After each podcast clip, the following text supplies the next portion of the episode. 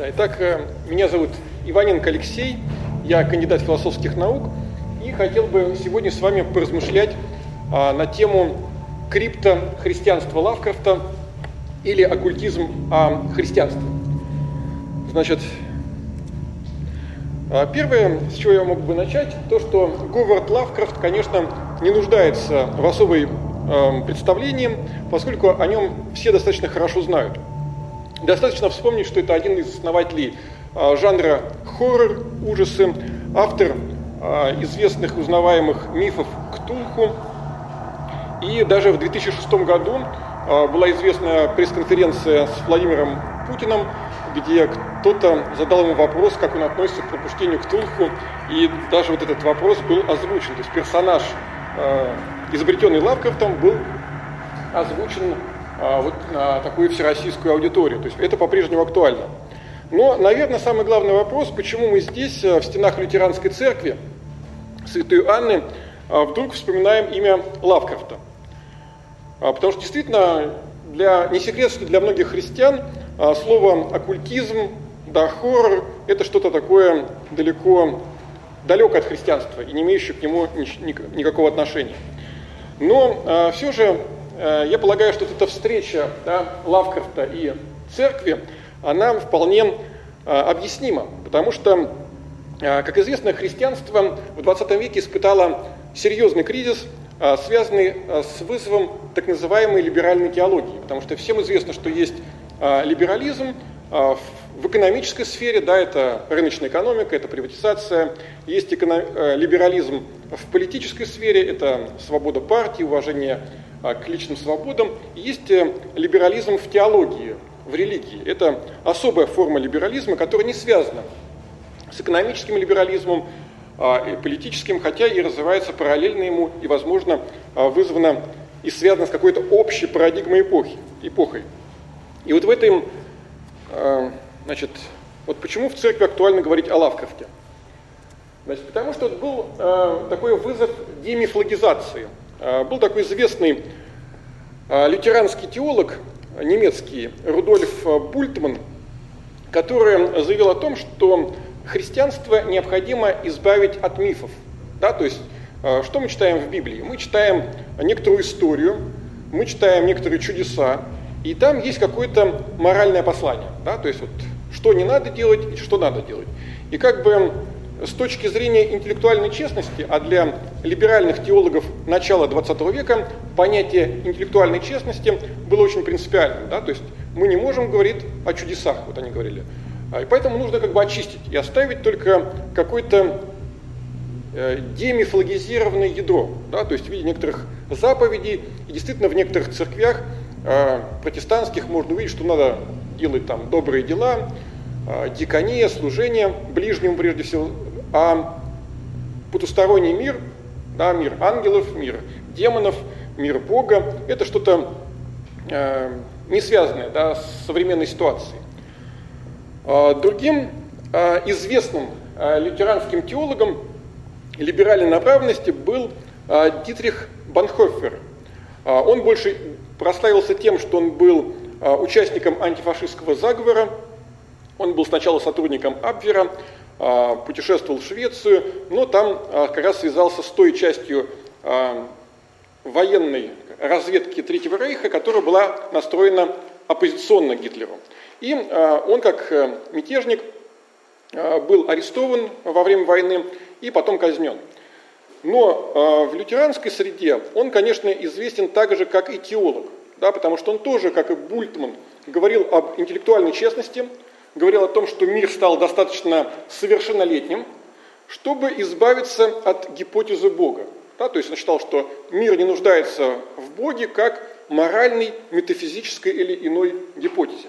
Конечно, мы можем гадать, да, а что же остается от Бога, а, но он как бы акцентировал внимание на то, что вот христианин – это вот человек, который служит ближнему. И поэтому действительно вот есть такой порог да, современного такого христианства – что главное это служение ближнему, да, то есть, а уже все остальное это как бы метафизическая скорлупа, которая нам осталась от средневековья, да, и только суеверные люди держатся за эту а, шелуху. Однако, что же мы получаем да, в результате этого самого демифологизированного христианства? Мы получаем десакрализованное Рождество, да, где главной фигурой вместо Христа становится Санта-Клаус. Причем не просто Санта-Клаус, да, известный э, в христианской среде епископ Мирликийский IV века, живший на территории Турции, святой Николай, а э, некий персонаж в костюме гнома и э, окруженный северными оленями. То есть э, мы видим, что на место э, одного мифа, возможно, христианского, евангельских мифов, да, а приходят другие мифы. И часто они как бы не имеют ничего общего с христианством. Мы даже видим, к чему могла привести и привела, возможно, либеральная теология в христианской Германии. Да, скажем, что на смену христианским мифам, возможно, это слово использовать, слово миф, получилось там и арийский миф, либеральный миф политический и вот всевозможные формы Санта-Клауса и Рождества. Но что же такое миф? Да, вот я хотел бы сослаться на современного исследователя, религиоведа и антрополога XX века, как Мирча Илиады, это франко-румынский исследователь, который а, впервые обратил внимание, что миф – это а, не сказка, это не иллюзия какая-то, это не обман, а это изложение сакральной истории. То есть это некоторая внеэмпирическая история, да, то есть, которой мы не являемся наблюдателями, но эта история, она делает нашу жизнь осмысленной. Да? Что такое миф? Да, это то, что противостоит сказке. Сказка – это то, во что никто не верит. Потому что сказка там про Колобка, и все понимают, что Колобка никогда не было, и что даже если бабка с деткой спекли каравай, то он не мог сам перемещаться. И к тому же, какой интерес этот каравай мог представлять для лисы? А, Мир Челяда подчеркивает, что миф как раз это рассказ о подлинном событии, но подлинном не в эмпирическом, а в сверхэмпирическом смысле. Потому что если мы немножечко отвлечемся от э, религиозной составляющей мифа, да, то мы видим, скажем, есть национальные мифы. Национальные мифы говорят о происхождении какого-то народа, и, соответственно, каждый год происходит празднование, и люди вспоминают. Ну, скажем, если не обращаться к российской истории, то можно сказать, что в Америке, да, это День Благодарения, когда первые поселенцы приехали в Новую Англию, опять же, мы не знаем, как это было, но вот это превратилось в миф. То есть это не ложь, но это некоторое фундаментальное повествование. То есть миф это что-то очень важное, поэтому без мифов человек жить не может. Одни мифы сменяются другими мифами. А, если нет христианского мифа, появляются исламские мифы, языческие мифы и любые другие. Вот, э, и опять же ближе к Лавкрафту, да, то есть почему вдруг э, э, я говорю, начал говорить о либеральной немецкой теологии начала XX века. Дело в том, что если посмотреть на историю культуры, на историю философии, на историю мировоззрения, то в Европе действительно в XIX веке началась эпоха нигилизма. А, отрицание всех ценностей. Поэтому если вера и ценности сохранялись, то как некоторый рудимент. И поэтому Ницше заявил о нигилизме, он отнюдь его не придумывал. До этого, говорят, слово нигилизм использовал Тургенев, и все они говорили о том, что это лишь фиксация того, что имело место в Европе в XIX э, веке. Да, то есть нигилизм имел широкое распространение, не только, может, до крестьян, до провинции, до окраин он не доходил. И в интеллектуальной сфере против этого нигилизма очень сложно было как бы избавиться. То есть нигилизм считался действительно, как мы вспомним у Бультмана, интеллектуальной честностью. То есть не верить – это честно, да, а верить – это какое-то заблуждение. Но вот американская культура, как ни странно, американская ментальность, она вот спасла понятие веры и сделала понятие веры а, весьма а, актуальным для современного человека. Вера прагматична. Человек неуверенный, человек, не имеющий веры, он как бы не может эффективно действовать в нашем мире. Так что действительно, с одной стороны, американская культура очень долго сопротивлялась а, теории эволюции Дарвина. Мы знаем, что даже были процессы против Дарвина в начале 20 века в Теннесси, да. А, но также американская культура в этом плане спасла понятие веры. Да, скажем, что вера, она необходима. Опять же, мы здесь не будем говорить, какая это вера, религиозная, но или какая-нибудь бытовая, но это что-то внеэмпирическое.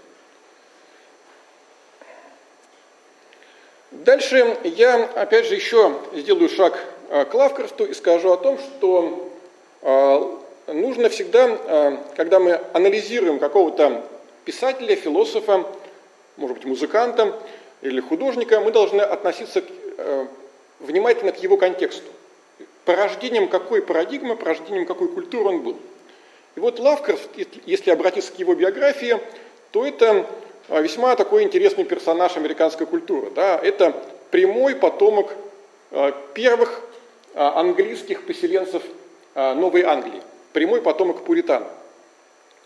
А пуритане это, как известно, английские протестанты, которые создали вот это ядро Соединенных Штатов Америки. Именно их э, индейцы назвали янки, это искаженное слово English.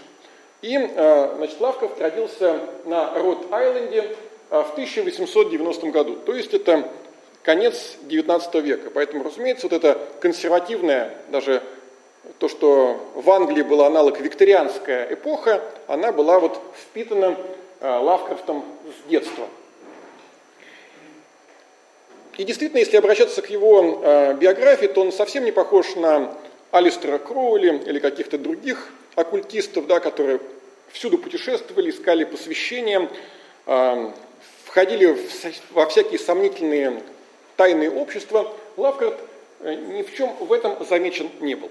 То есть он действительно жил в одном месте, в городе Провиденс, э, в одном из старейших городов Америки, между э, Бостоном и Нью-Йорком в Новой Англии.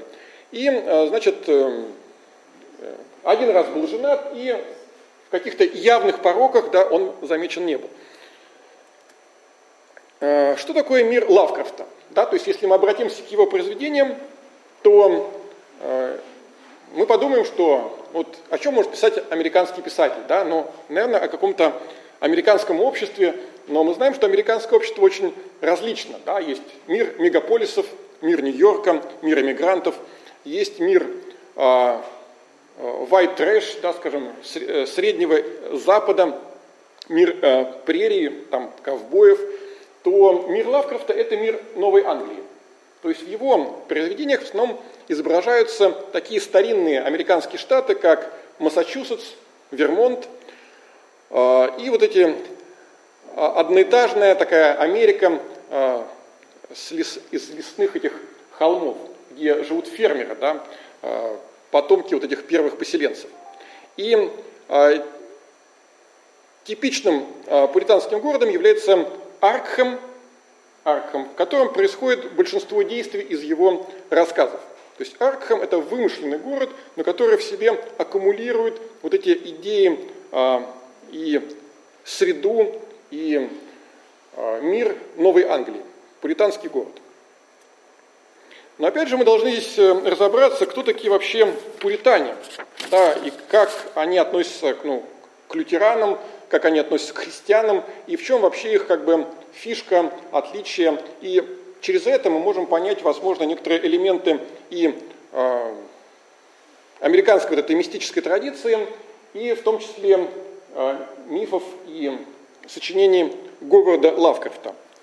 Значит, кальвинизм, э, пуритане – это кальвинисты. Да? То есть, как известно, классическая реформация, она разделилась на западное и восточное крыло.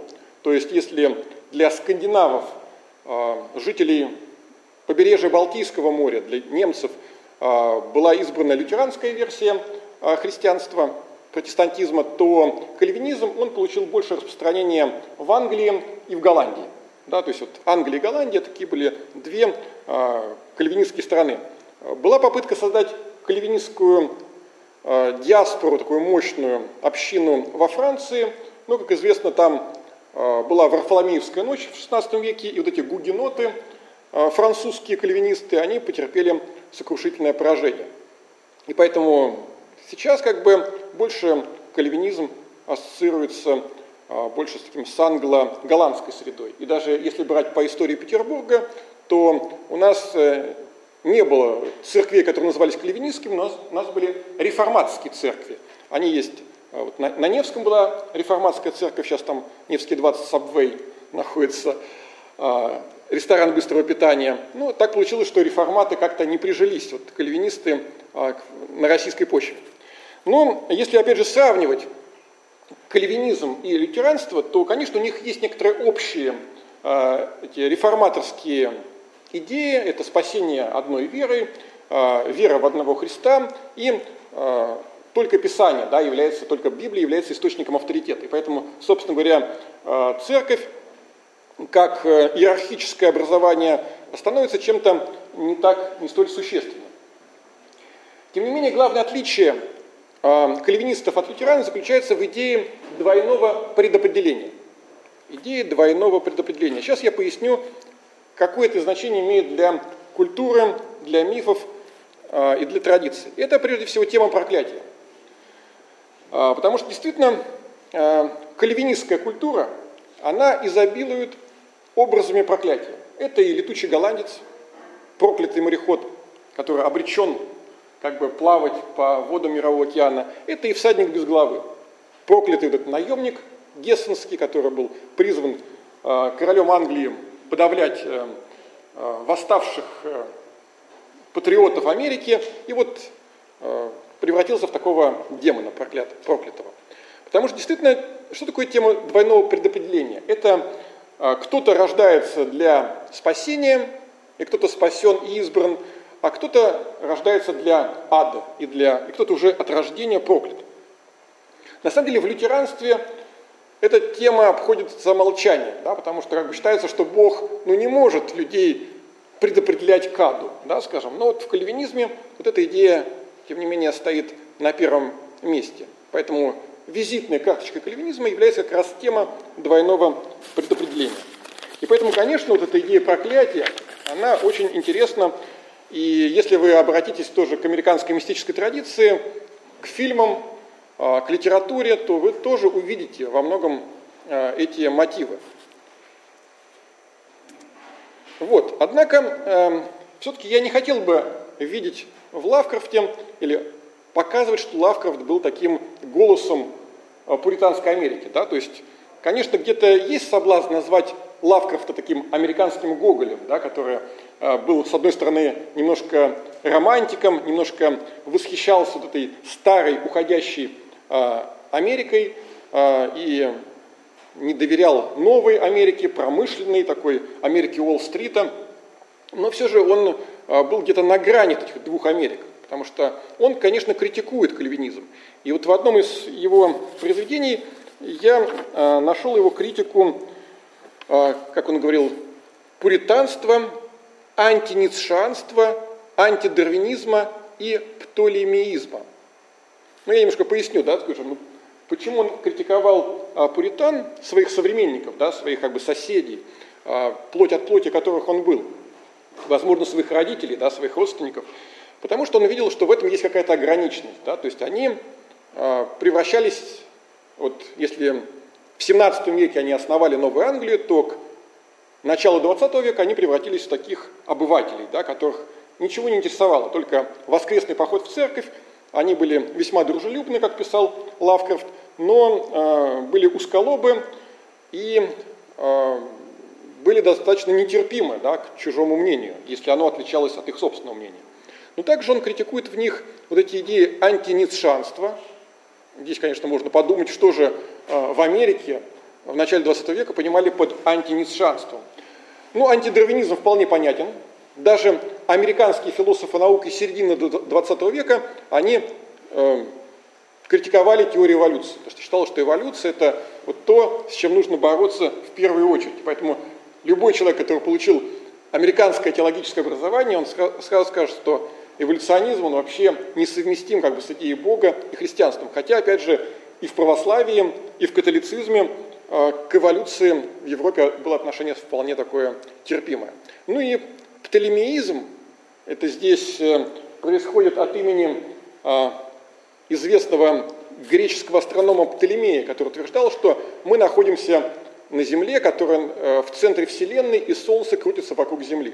Потому что действительно, э, если мы встанем как бы на догму протестантизма, только Писание да, является источником истины, то мы увидим, что оно может несколько противоречить некоторым научным данным, которые мы получили еще со времен школы. Да? В частности, я думаю, что, э, возможно, здесь э, есть люди, которые уважают христианское учение, но вряд ли здесь есть люди, которые верят, что мы находимся в центре Вселенной. Наша Земля находится в центре Вселенной, и не Земля вертится вокруг Солнца, а Солнце крутится вокруг Земли, да, скажем. Тем не менее, э, некоторые люди, основываясь на учении Библии, обращали внимание, что э, Библия учит тому, что Иисус Новин, это одна из книг Ветхого Завета, в 10 главе, кажется, он сказал, чтобы солнце остановилось. Там вот есть такая как бы библейское повествование, что солнце действительно остановилось. И поэтому с точки зрения Библии не все научные данные приемлемы. И здесь возникает, конечно, проблема, да, то есть до какой степени и как можно их совмещать, и нужно ли совмещать, потому что действительно есть позиция библейского фундаментализма, опять же, она в Америке достаточно развита, не только, э, скажем, даже и не столько в лютеранской среде, сколько вот именно э, в баптистской э, и других протестантских общинах, где утверждается, что Бог создал мир за шесть дней, и каждый из этих дней был 24 часа. Опять же, вот, э, Лавкрафт, он с этим немножко не соглашается. Он говорит, что наука, она дает ему представление о чудесах. То есть он противопоставляет такое обывательское пуританство э, малоэтажной Америки вот с некоторыми чудесами природы, которые как бы взламывают мозг человека. И поэтому, конечно, его мифы, его воображение работает на грани двух этих миров. Опять же, непосредственно к его мифам, да, а то вот лекция все длится, длится, а я как бы так и, и не говорю пока о мифах, известных мифах Лавкрафта. А, значит, я э, значит, начну с его а, первого, одного из первых таких произведений, где уже прослеживается вот эта тенденция мифов Лавкрафта. Это произведение «Дагон», а, которое было написано в 1917 году. 1917 год, да, это год революции в России, падения монархии. И вот в Америке, на Род-Айленде, а, Лавкрафт пишет первый такой свой успешный рассказ, а, где вот он использует образ Дагона.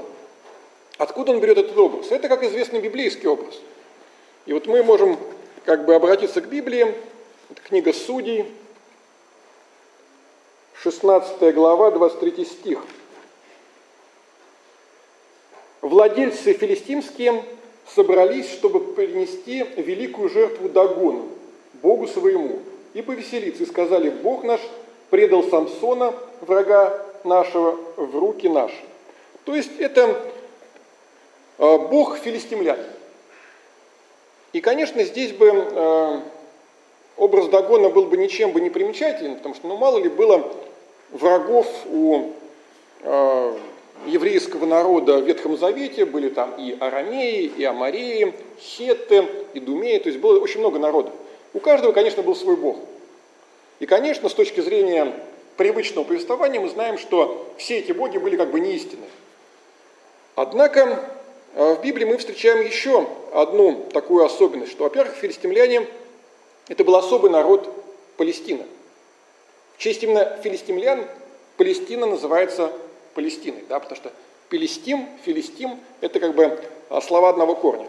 Кроме того, считается, что филистимляне были народом индоевропейского происхождения, которые вышли а, с э, островов Крит или Кипр, Кавтор, да, как говорится в Библии.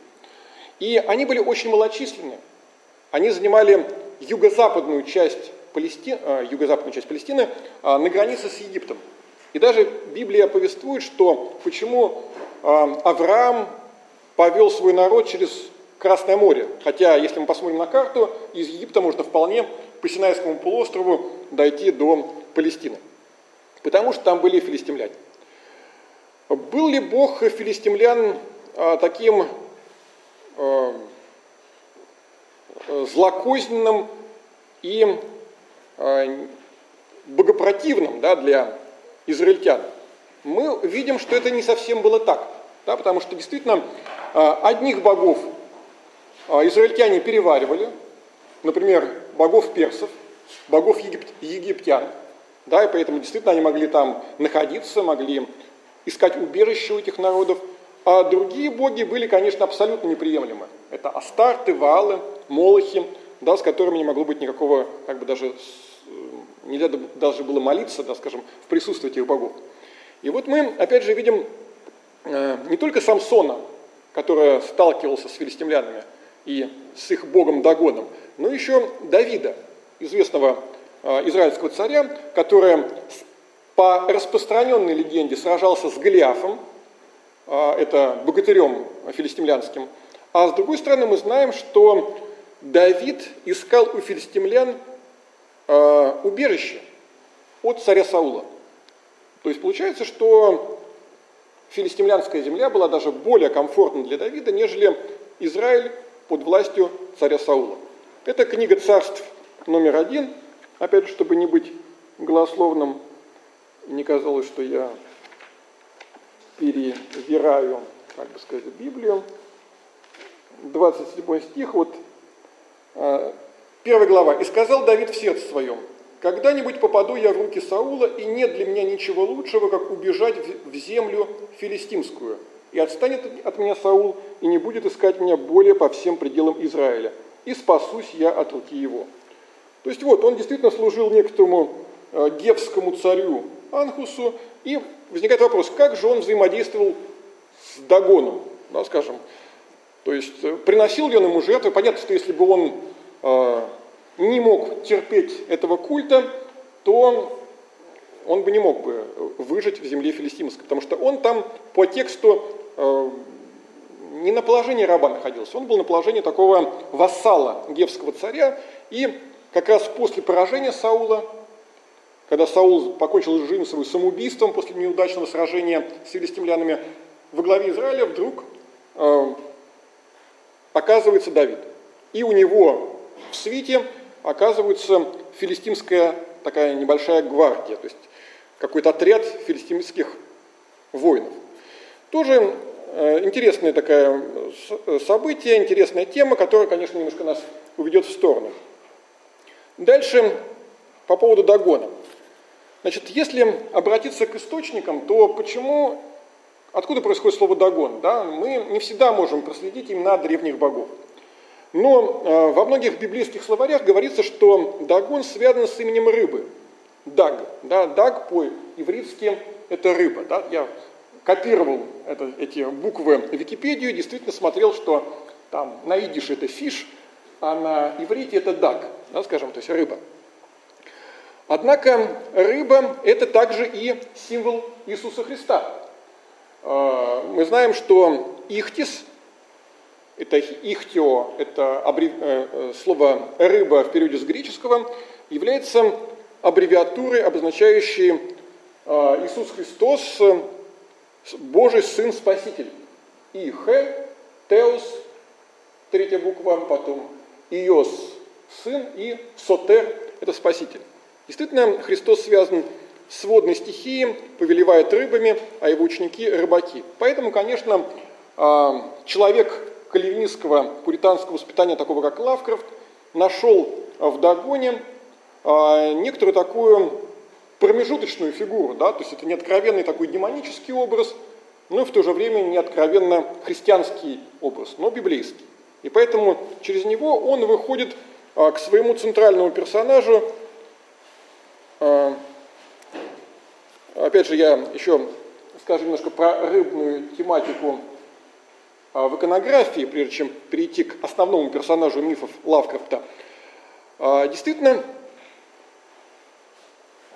Христос, да, скажем, э, и христиане в катакомбный период, такой до официального провозглашения церкви, а, имели рыбу в качестве своего символа. И даже я слышал, читал такую версию в интернете, что а, в некоторых исламских странах со строгим исламским таким правлением шариатским, а, вот крест, как бы он не переносится мусульманами, исламистами, да, потому что он ассоциируется с крестоносцами, с XI веком, когда крестоносцы там буквально утопили в крови Иерусалим и нанесли серьезное поражение всяким там мусульманским войскам. Но символы рыбы, они как бы допускают, да, и поэтому такой символический образ рыбы иногда является визитной карточкой христианских церквей, да, которым нельзя вывешивать значит, крест вот с улицы, да, чтобы проводить свои какие-то богослужения. Хотя, в принципе, как известно, ислам, он не препятствует христианскому богослужению, но он препятствует проповеди христианской. Речь идет, конечно, о строгих таких исламских странах. Однако вот рыбная тематика, да, она действительно в иконографии представлена очень слабо, на удивление. И я посмотрел вот такие восточные ортодоксальные православные иконы, и единственное, где вот чешуйчатый образ морского чудовища, монстра встречается а, на иконах, это образ а, Ионы, пророка Ионы, да, который был в чреве кита три дня. А, поэтому понятно, что кит – это отнюдь не биологическое понятие, потому что а, если посмотреть греческий аналог, а, то слово кит, китус означает просто морского чудовища.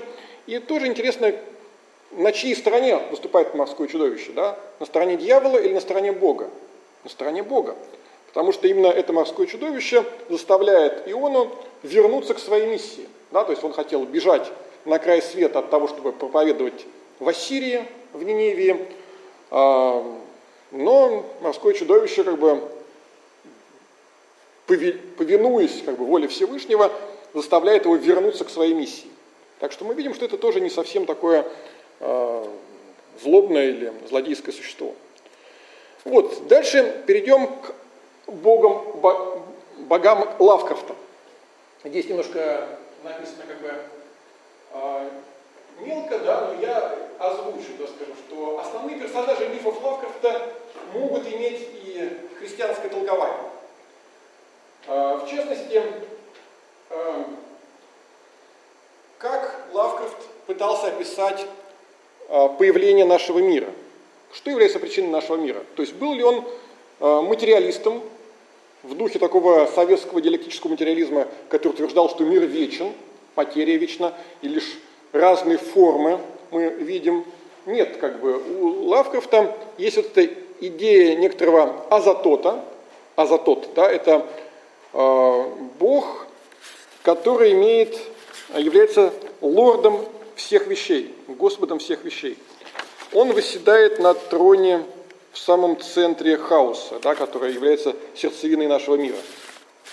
Поэтому, конечно, в какой-то мере, в какой-то мере вот эти креационистские мотивы, да, они у Лавкрафта присутствуют. То есть он верит в существование некоторой высшей силы, которая является причиной нашего мира. Но при этом, конечно, он э, Азатота, конечно, представляет как такого мрачного персонажа, но это свойство его взгляда да, на мир, да, скажем, поэтому у него нет там светлых персонажей, есть один персонаж темнее другого, да, единственная форма взаимодействия с этими богами, да, вот мы можем поставить их, конечно, в кавычки, это, конечно, либо безумие, либо вот как э, вот есть такое произведение вот «Свет иных миров», где как раз вот это пуританские фермеры оказываются семья американских фермеров оказывается перед лицом вот этого э, метеорита, который пришел из другого мира.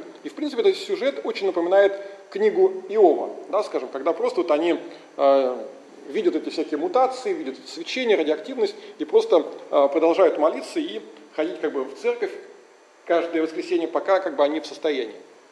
То есть либо мужество перед лицом судьбы, либо безумие. То есть две формы отношения э, к этим персонажем.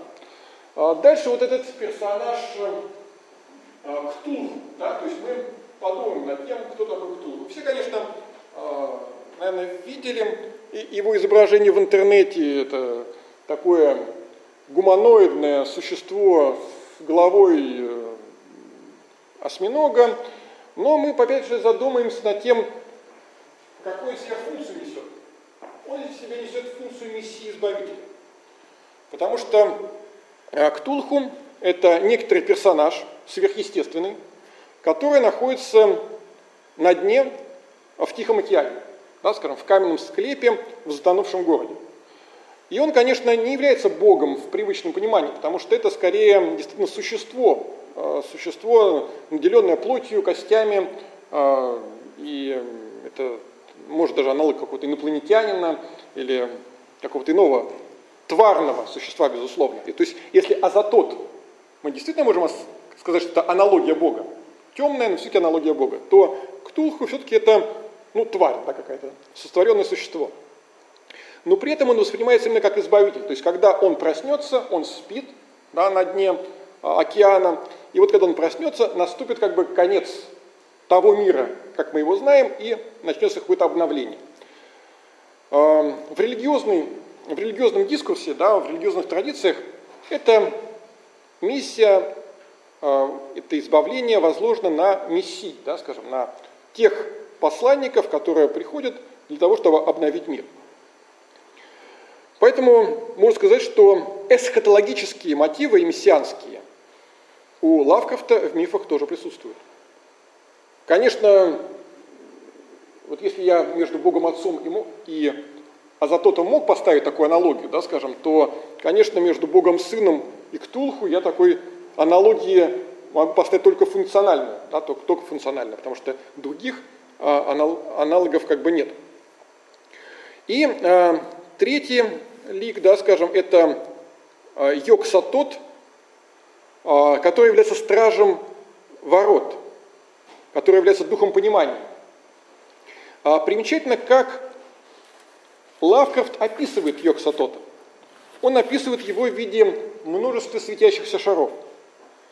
В другом э, произведении, опять же, «Цвет иных миров», на который я уже ссылался, он э, описывает э, кишащую массу светлячков, напоминающий образ Пятидесятницы. Опять же, кишащая масса светлячков э, ну, выглядит немножко так э, ну, некорректно, да, потому что я посмотрел в английский вариант, там нет слова кишащий, да, скажем, это именно свойство переводчика до этого э, произведения Лавкрафта, который решил придать негативное э, э звучание вот этому описанию. Но в любом случае там ссылается, что это как э, огни Святой Троицы или огни Святого Эльма, то есть какие-то светящиеся такие э, существа, которые э, являются человеку, да, и открывают ему путь какой-то иной мир, иное измерение.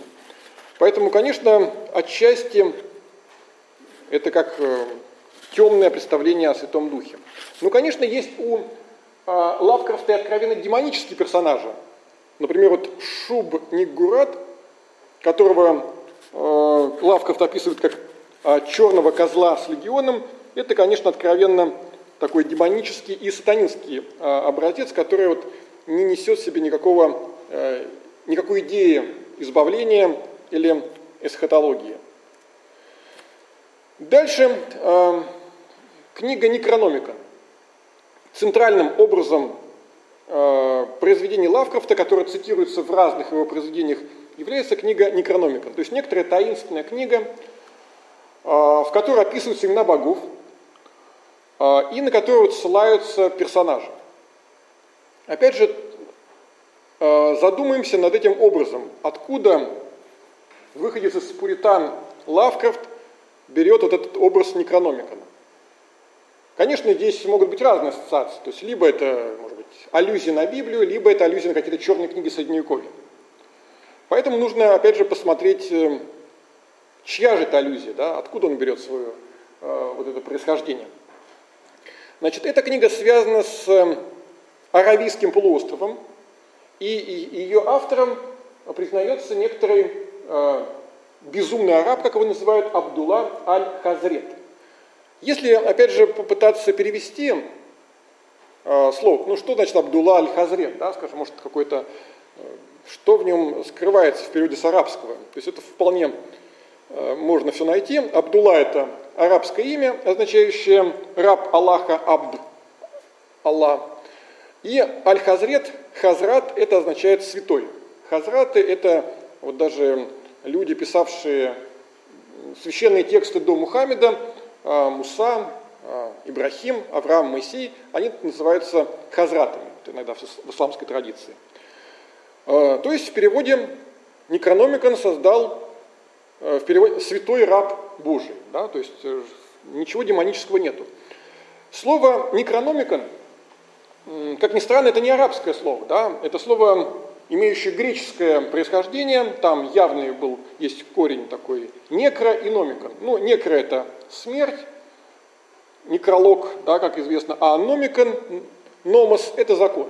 То есть, по сути дела, это книга закона. Если мы обратимся к западной а, христианской традиции, то, а, например, второзаконие – пятая книга Моисея, или пятая книга Ветхого Завета, называется Деутерономион, то есть деутер, Деутерономиум, да, то есть тоже корень номос, то есть книга закона. Но опять же мы должны дальше посмотреть над тем, а, что же там говорится. Говорится ли там о вызове каких-то демонов или о чем-то другом. Вот, итак, сравним Некрономикон и Библию. Э, единственная фраза, которую Лавкрафт цитирует из Некрономика, э, «смерть умрет». Да, то есть я заглянул в английский оригинал, death may die, то есть смерть может умереть. Ну, в переводе говорит, смерть умрет, как бы, и вот в конце концов, да. И на самом деле это послание, оно вполне ассоциируется с библейским посланием, да, то есть то, что ради чего написана как бы вся эта Библия, а, там же явно не говорится о превращении воды в вино там, или каких-то других любопытных подробностях.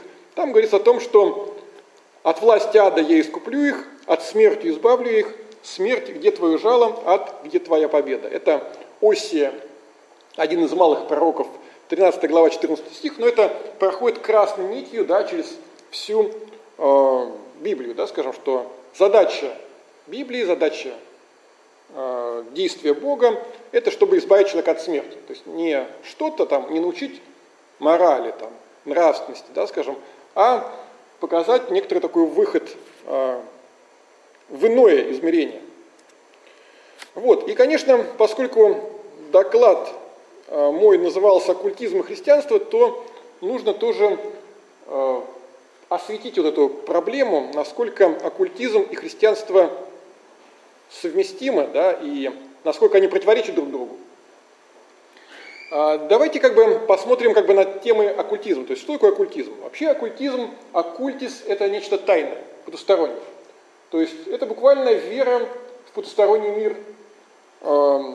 И если мы обратимся, опять же, к истории с термина оккультизм, то он возникает в эпоху Возрождения. А, был такой а, немецкий автор эпохи Возрождения Корнелиус Агриппа, он написал в XVI веке об оккультной философии. Он как раз начинал с того, что вот есть как бы ангелы, демоны, э, типа общение с одними приводит людей как бы к совершенству, а отношения как бы с другими, с демонами, да, приводит людей, наоборот, к погибели, и э, ничего хорошего это не, не ждет. Поэтому, в принципе, оккультизм – это э, элемент любой религиозной системы. Да, и даже если мы вспомним Э, какие-нибудь основополагающие, общие для всех христиан документы, например, э, символ веры, конечно, говорят, что есть разные символы веры, но вот есть никейский символ веры, да, который признают э, и католики, и православные, лютеране, и многие другие церкви, которые претендуют на историчность, на традиционность, на апостольское преемство, то там вот есть такое в первом верую там, в Бога Отца Вседержителя, Творца неба и земли, видимого всего и невидимого. Да, вот это. То есть христианство, христианская религия содержит э, убеждение да, в том, что помимо того мира, который мы видим, который доступен э, наблюдению э, и изучению наукой, естествознанием, да, есть некоторый еще и невидимый мир. Ну, оккультный мир, вполне его можно так назвать, это вполне такой перевод будет допустимым. Однако вопрос в том, как относиться к этому миру, да, скажем. То есть, если мы знаем, что рядом есть Финляндия, да, или там, это не значит, что мы должны сразу да, ринуться через все границы, э, начать подкупать таможенников.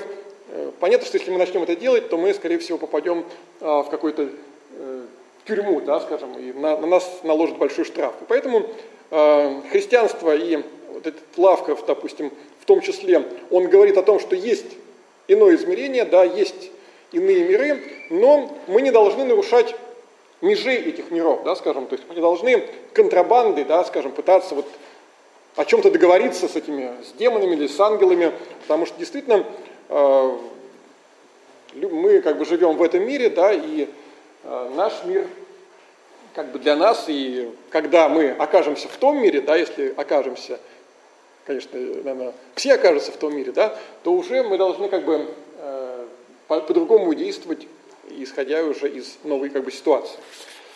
Вот, итак, такова, таков мой доклад по поводу Лавкрафта, по поводу его криптохристианства, да, потому что я убежден, что э, скрытые вот эти библейские реминесценции, начиная от Дагона, да, и кончая этими параллелями э, между персонажами мифов Лавкрафта и Библии, включая даже саму вот эту аналогию между Некрономиконом и Библией, потому что с точки зрения протестантизма э, Ветхий Завет, да, это, это книга мертвого закона, да, скажем, которая никого не довел до совершенства, да, это фраза из апостола Павла, и что только там благодать, да, грация э, дает людям как бы возможность совершенствования.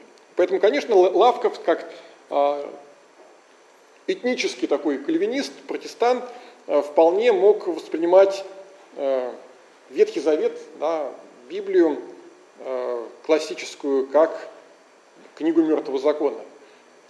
Вот, поэтому я считаю, что его вполне можно назвать криптохристианином, потому что он, конечно, нигде не говорил, что он там вот христианин. Наоборот, даже многие его персонажи выступают от лица некоторых ученых, исследователей, которые называют себя материалистами, но вот эти реминесценции все-таки присутствуют.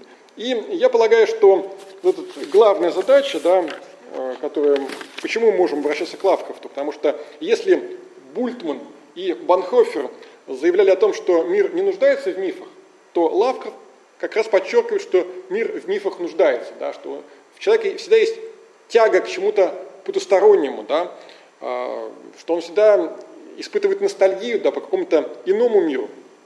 И что действительно э, миф является фундаментальным измерением человека. И вот это обращение к э, Лавкрафту позволяет иногда даже лучше э, и содержательнее понять вот, и библейское послание, и христианство, и религию в целом, и, и понять в том числе самого Лавкрафта.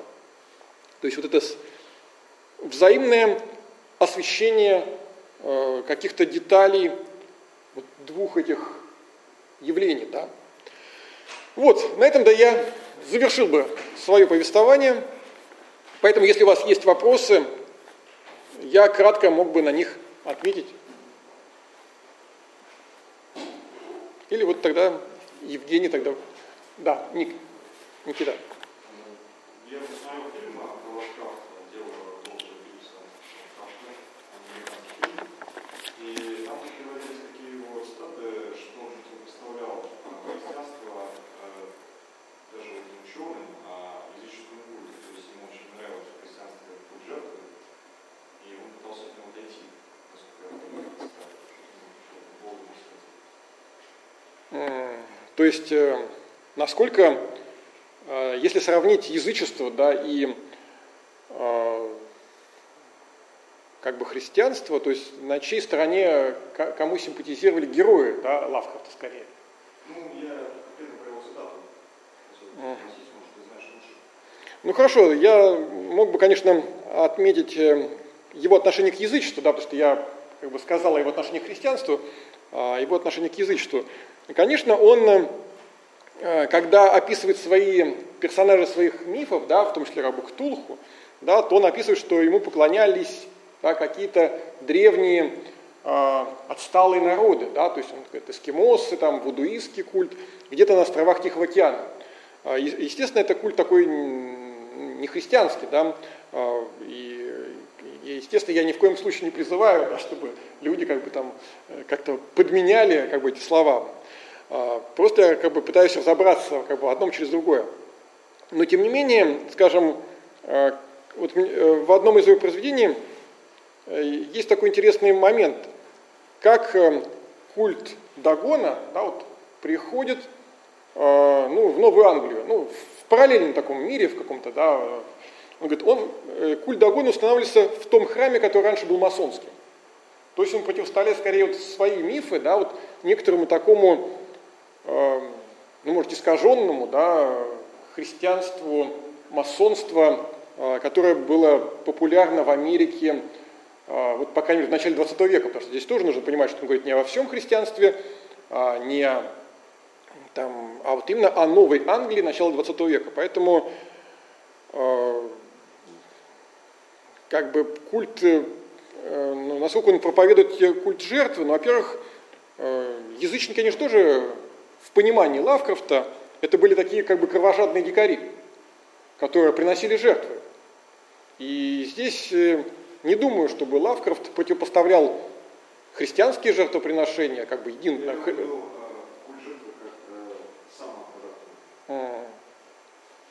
Нет, я думаю, что Лавкрафт он этого не противопоставляет. То есть он считает, что любая религия, она содержит в себе культ, э, элемент жертвы, да, скажем. То есть человек всегда должен от чего-то отрекаться. То есть либо это, как в язычестве, от чего-то такого материального и там, семейного, да, там, приносить кого-то в жертву, либо это там, там, время, деньги там, для утонченных, там, цивилизованных пуритан, скажем. Все равно это тоже какая-то э, жертва.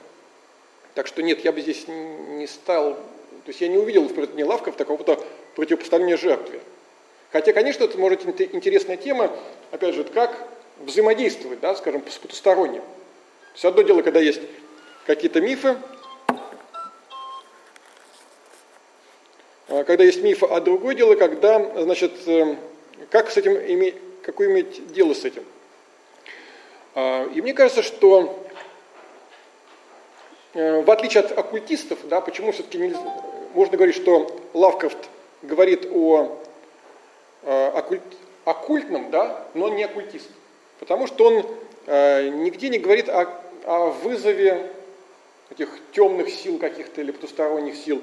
Наоборот, те люди, которые из, его персонажа, которые пытались там как-то взаимодействовать, там, выходить на связь с этими темными силами, они всегда оканчивали очень плохо. То есть в этом э, заканчивали безумием, да, и поэтому Э, нельзя сказать, что Лавкрафт как-то он проповедует язычество. Да? То есть наоборот, он, мне кажется, э, такой защитник, может быть, такой своих, своего мира, да, скажем. То есть он отнюдь не романтически не восхищается какими-то там кровожадными индейцами или дикарями с острова Пасхи. То есть он не язычник, то есть нет этих языческих моментов а, в него. Хотя, конечно, образы богов, которые он рисует, они, безусловно, мрачные, да, скажем. Но, опять же, вот здесь можно подумать над тем, насколько э, человек, да, живущий там в предапокалиптическую эпоху, способен воспринять потусторонние силы в, благожел... в благожелательном ключе. Да, скажем, если, допустим, Э, речь идет о конце света, да, скажем, если речь идет о там, не знаю, там, звезде полынь, да, об отравленных реках, да, которые, э, морях, о которых описывает э, апокалипсис, то как вот люди могут воспринимать потусторонние силы? Да? То есть в открыточном образе добрых Санта-Клаусов или, допустим, наоборот, в виде каких-то злых и темных божеств. Поэтому мне кажется, что Э, Лавка все-таки он такой эсхатологи, эсхатологист, то есть эсхатологист с христианским бэкграундом. Вот. Есть еще вопросы? А вот э, как раз об этом да, вот я сейчас хотел поговорить. Это и вопрос мой а, относится все-таки к тому, как думаешь, э, какая была миссия а, Лавкрафта, а, если он даже вообще он ее даже представлял. И здесь я вот хочу свои размышления сейчас сказать. Ну, кратко только. Известно же, что христианство, да, европейский континент, оно а, все-таки противопоставляло себя оккультизму, да, э, тем языческим мифам, а, языческим богам, то есть которых она объявляла как раз-таки и хозяевами, хозяевами того оккультного мира. Она объявляла а, их а, врагами, да, а в итоге при этом говорила о существовании как бы, Бога Творца, который, в общем-то, выше всех этих, как бы, да, и которому и стоит подчиняться меня вот э, в свете вот этой мысли, да, э, тут я вижу некую такую обратную волну, как бы, да, в некотором смысле э, реванш, даже не буду говорить реванш язычества, но э, реванш именно оккультизма в том плане, что здесь, э, как ты сам говорил, э, мы видим вот тех э, демонов, да, э, языческих демонов, э, которые заправляют оккультным миром, которые возвращаются и возвращаются вроде бы в известных э, нам э, христианских даже мифах. То есть можно ли говорить о, о таком реванше оккультизма?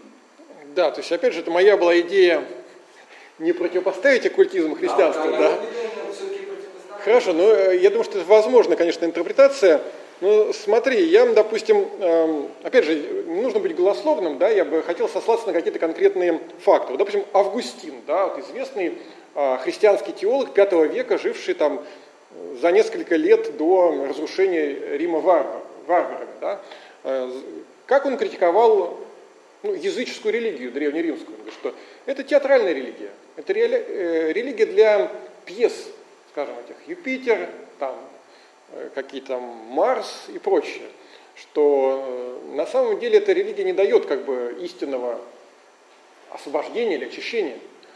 А, если мы подумаем о христианстве, да, скажем, то есть такое понятие как таинство. Таинство по-гречески это мистерион. Поэтому, опять же, представить себе не оккультное христианство, да, скажем, это значит э, э, демифологизировать его. Подожди, ну, таинство, он выступает как некая такая эзотерика, некая тайна, о которой, э, в общем-то, и говорят э, священники, да, говорят, говорит христианство. Но это еще не говорит про существ, которые заправляют эти тайны, в, в, оккультизм, в оккульт... То есть, как получается, христианство, оно же посвящает не, не в оккультные науки, да, не в мир демонов, а посвящает как бы в миссию человека в этом мире. Нет, еще раз я хотел бы сказать, что термин оккультный да, в европейской западной культуре появляется не в эпоху а, античности, да, и даже не в эпоху средневековья, да, а в эпоху Возрождения. И в эпоху Возрождения... Возрождение, получается, тех, как бы, вот и... Да, и... Получается но опять же, насколько возрождение было возвращением, а насколько оно было шагом а, куда-то еще. И э, Корнелиус Агриппа в 16 веке, он подчеркивал, что потусторонний мир, он состоит, вот этот невидимый мир, да, из божественных сил и темных сил, то есть светлых и темных сил. Поэтому... заслонила в, э, в начале своего пути, заслонил этот темный мир или нет? Как вы считаете? Ну... Разве, разве христианство не отличало язычников как бы, от поклонения своим богам, которых она объявляла демонами, да, то есть ну, где демон здесь может даже не самое корректное слово, просто как бы... Нет, я с тобой не соглашусь, потому что, во-первых, язычество по латыни звучало как паганизм, да, это деревенщина, а поганое, да, скажем, пагане, это нечто неутонченное, не городское, потому что христианство да, было... Да, а с другой стороны, за что э, критиковали язычников, да, за то, что они поклоняются истуканам, да, мертвым, да, которые ничего не дают не помогают им. Поэтому... Но они-то видели в этих мертвых как наоборот живые же силы, которые управляют, получается, стихиями мира. Ну вот, это, я думаю, оставим этот вопрос открытым, потому что я чувствую, что мы не можем как бы здесь прийти к некоторому да. с, э, консенсусу. Да. Еще есть вопросы? Ну, попроще вопрос. Ну, ладно, ладно. Я готов на каждый вопрос ответить в пределах как бы нашего регламента.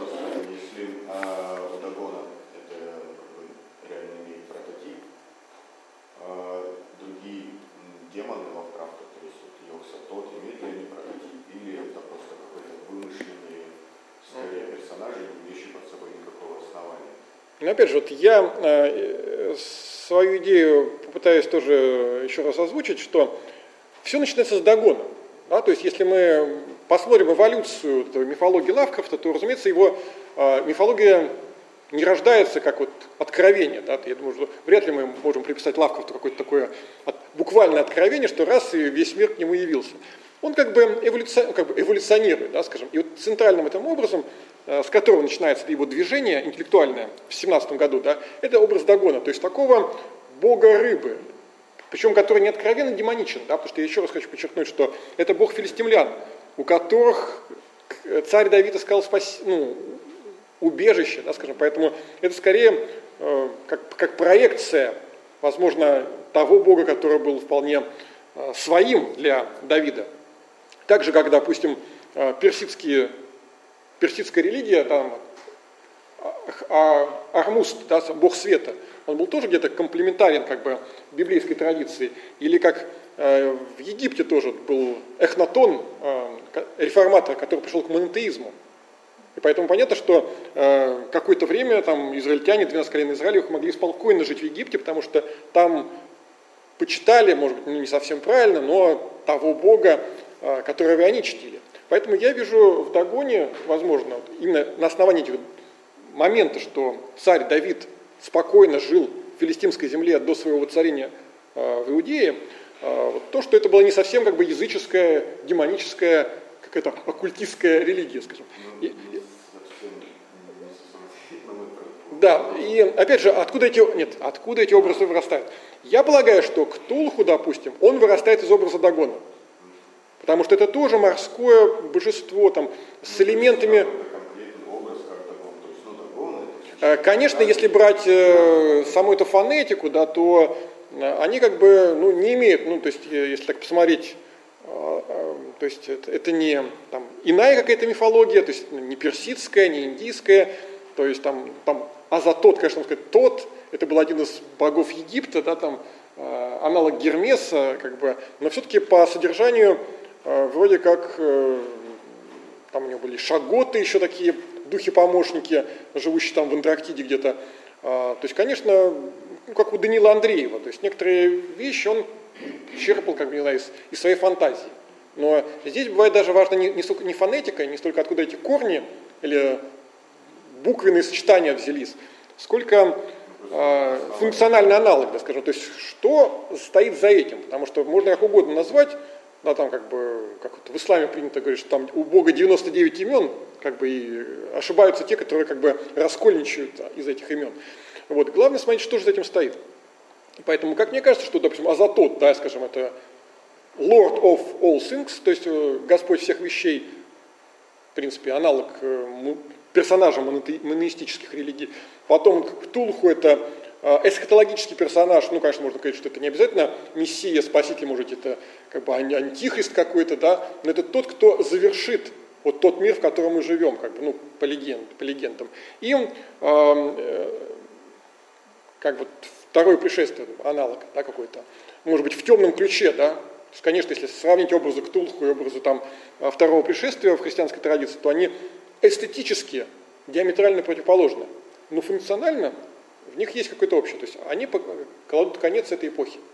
И, наконец, вот Йоксатот, это, опять же, я вот не находил вот эти этимологию, откуда он берет, как, как это абракадабра, это вполне тоже возможно все-таки для писателя. А, и это, он не обязан как бы быть хорошим религиоведом, мифологом, да, там, который выискивает там, то это у индейцев, это у негритянской мифологии. То есть вполне он мог сам это составить. А, ну, там вот это, э, единственная классификация Йога-Сатоты, кроме того, что это образ светящихся шаров, который напоминает схождение с этих э, огненных языков, да. Э, комментарий пятидесятница, потому что образ э, вот этих светящихся огоньков, да, он берет из пятидесятницы, скажем так, праздника Пятидесятницы, что как вот на апостолов сошли вот эти огненные там светлячки, огоньки, также вот цвет иных миров, что-то похожее вот было там, хотя, может, с другой традицией, разумеется, апостолы, они вдохновились, они там создали церковь, они создали мировое движение, а вот персонажи Лавкрафта, они наоборот, встречаясь как бы с этими персонажами, они наоборот как бы, ну, впадали в безумие, чахли а, и вот не, находили какое-то утешение, как бы, это был внерелигиозный опыт. А, но опять же, страж ворот, этот образ страж ворот, это, скажем, если брать вудуистскую традицию, да, скажем, то страж ворот это у них святой Петр – Потому что, опять же, мы знаем, что вудуизм, да, несмотря на свое оккультное содержание, безусловно оккультное содержание, да, он родился на базе французского католицизма. Конечно, там с элементами там, этих э, афрохри, афрохристианских культов, да, но все же там главный персонаж это Бондью, как бы благой Господь, как бы, и Святой Петр, который является вот этой с ключами, да, как на всех иконах, на скульптурных изображениях, он как бы э, открывает врата Царства Небесного. И поэтому к нему нужно обращаться. Конечно, это уже там сантерия, это уже элемент такого поклонения святым, но это тоже как бы некоторая христианская аллюзия, скажем. Поэтому меня интересовали больше не а, фонетические этимологии, сколько вот эти функциональные параллели. Вот. И я действительно э, среди их, если перечислить этих разных персонажей, то там очень много христианских аллюзий, и действительно есть там и демонические персонажи, как Шубнигурат, и вполне такие монотеистические, да, скажем, как вот Азатот. Поэтому, конечно, не нужно всех этих лавкрафтовских персонажей, да, э, говорить, что это все демоны были, как бы, и все они одинаково, то есть просто он использует такое мрачное вот это викторианское видение, да, там вот, э, э, чтобы ну, описать на своем языке, понятно, может быть, своим современникам, чужой мир, да, иной мир, да, скажем. И самое интересное, что э, это популярность Лавкрафта, да, скажем, что может его фантазии, может его бред, можно и так назвать, да, они оказались созвучными миллионам как бы в разных концах мира, и что э, это не какое-то там вот личное дело Лавкрафта, что он там думал, да, как у персонажей психиатрических клиник, да, то есть никого не интересует, что они там думают, кроме их лечащих врачей. А это оказывается некоторым э, символом, знаком и голосом эпохи. И вот в, этом, в этой позиции, конечно, мне как бы Лавкрафт флаг, флаг, э, заинтересовал в, в контексте ремифологизации. То есть не демифологизации либеральной такой немецкой теологии начала 20 века, а в контексте ремифологизации, когда действительно мы живем в эпоху мифов, и мы должны э, ну, как бы выбирать там, да, вот, какие мифы нам ближе, какие мифы нам дальше, потому что проект отказа от мифов, да, он как бы э, приводит просто к замещению. Да, то есть, когда мы вместо э, Рождества получаем как бы Санта-Клаус, как я уже говорил, там и с оленями. Там, если э, вместо там, христианства, воинственного христианства получаем воинственный ислам. То есть э, света места пусто не бывает. Поэтому мифологическое измерение человека, оно фундаментально. Вот, поэтому Лавков был просто инструментом, да, скажем, Э, вот в этом размышлении о мифе, о потустороннем и о взаимодействии с ним. Вот. Еще какие-нибудь вопросы есть?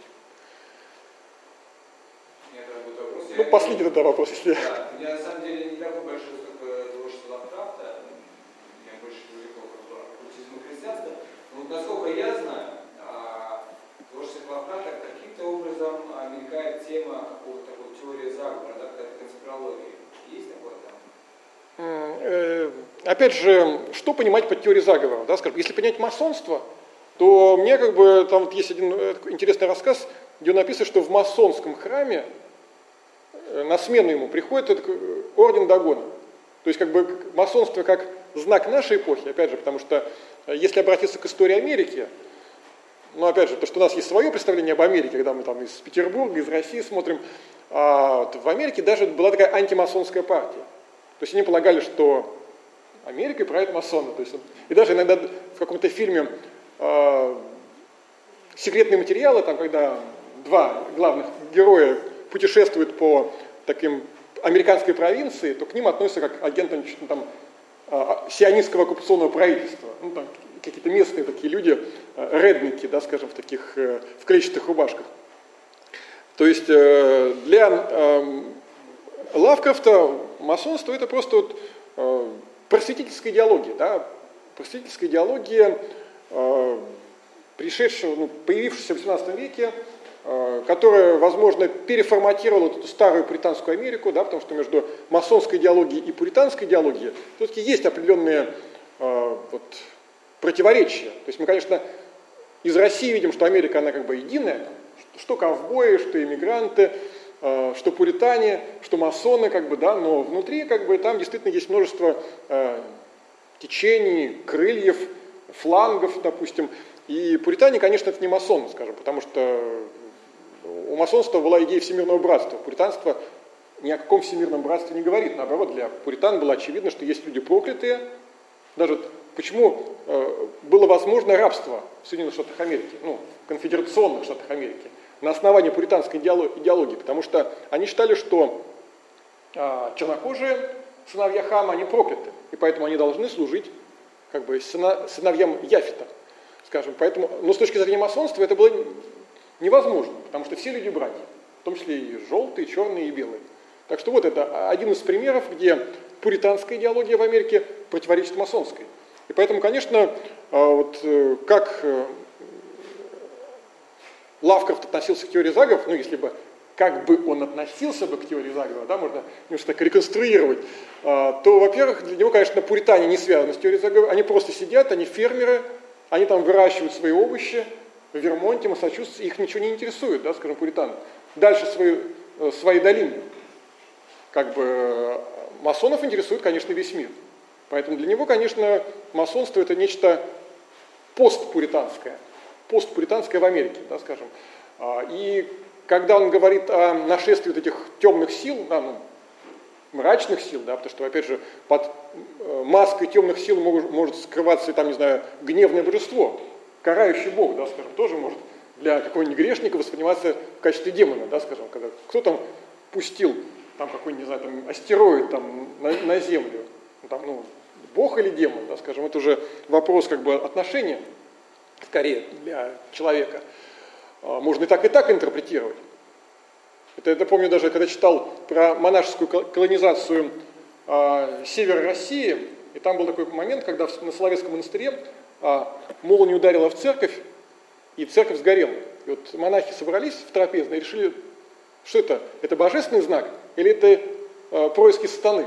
И вот они долго-долго обсуждали и выяснили, что все-таки это происки страны, потому что если бы это был божественный знак, они должны были бы сесть на лодке и отплыть бы обратно бы, ну, на континент, на материк. Поэтому, конечно, это еще вопрос интерпретации. Да, но все-таки эти ктулху, да, эти боги, они кладут конец вот этой масонской эре. Дагон заменяет масонский культ.